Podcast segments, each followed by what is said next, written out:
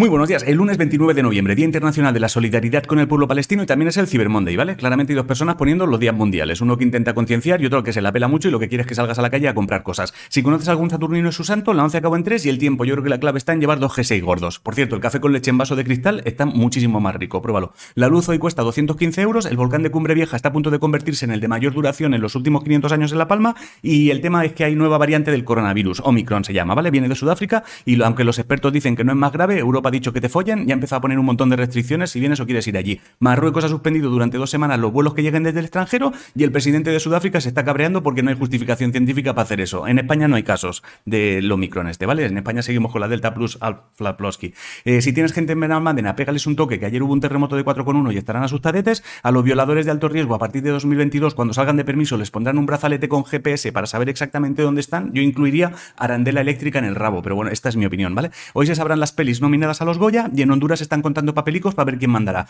En balonmano, las guerreras ganaron y tienen posibilidades de meterse en el mundial. Si te mola el rugby, han empezado las series mundiales. En ajedrez, Nepo y Carlsen firmaron tablas y en un deporte paralímpico llamado Bokia, hoy empiezan las competiciones por equipos y parejas. Es como una petanca, pero complicada más uno. Y hoy se sabrá qué jugador y qué jugador de fútbol ganan el balón de oro de 2021. En cultura, mucha muerte, no te voy a engañar. Almudena Grandes murió el sábado, Stephen Sondheim ya no sacará musicales porque murió el viernes y Virgil Abloh, que era diseñador de Louis Vuitton, tampoco va a poder diseñar más cosas porque, bueno, atacamos. En ciencia, unos científicos de la Universidad de Granada han diseñado un cerebro artificial capaz de controlar un robot y se ha publicado un estudio que dice que en el mundo cuántico el tiempo evoluciona tanto para adelante como para atrás. Vas a ver cómo al final los de los brotes psicóticos no estamos tan para allá como os pensáis. En esports, iba a dar a las campanadas con Ramón García en su canal de Twitch, Movistar Raiders se clasificó para la SL Pro League del Street Club y ojo que tenemos nuevo dios, ¿eh? se llama Souchita y ha llegado a la final de la FGSGB de 2022. Y eso, uff, eso es Panchito Pelón, ¿eh? que se dice en ningún sitio, me lo he inventado yo ahora. El horóscopo dice que si notas que no encajas en tu familia, a lo mejor es porque eres adoptado, es horóscopo de lunes, no hagas mucho caso.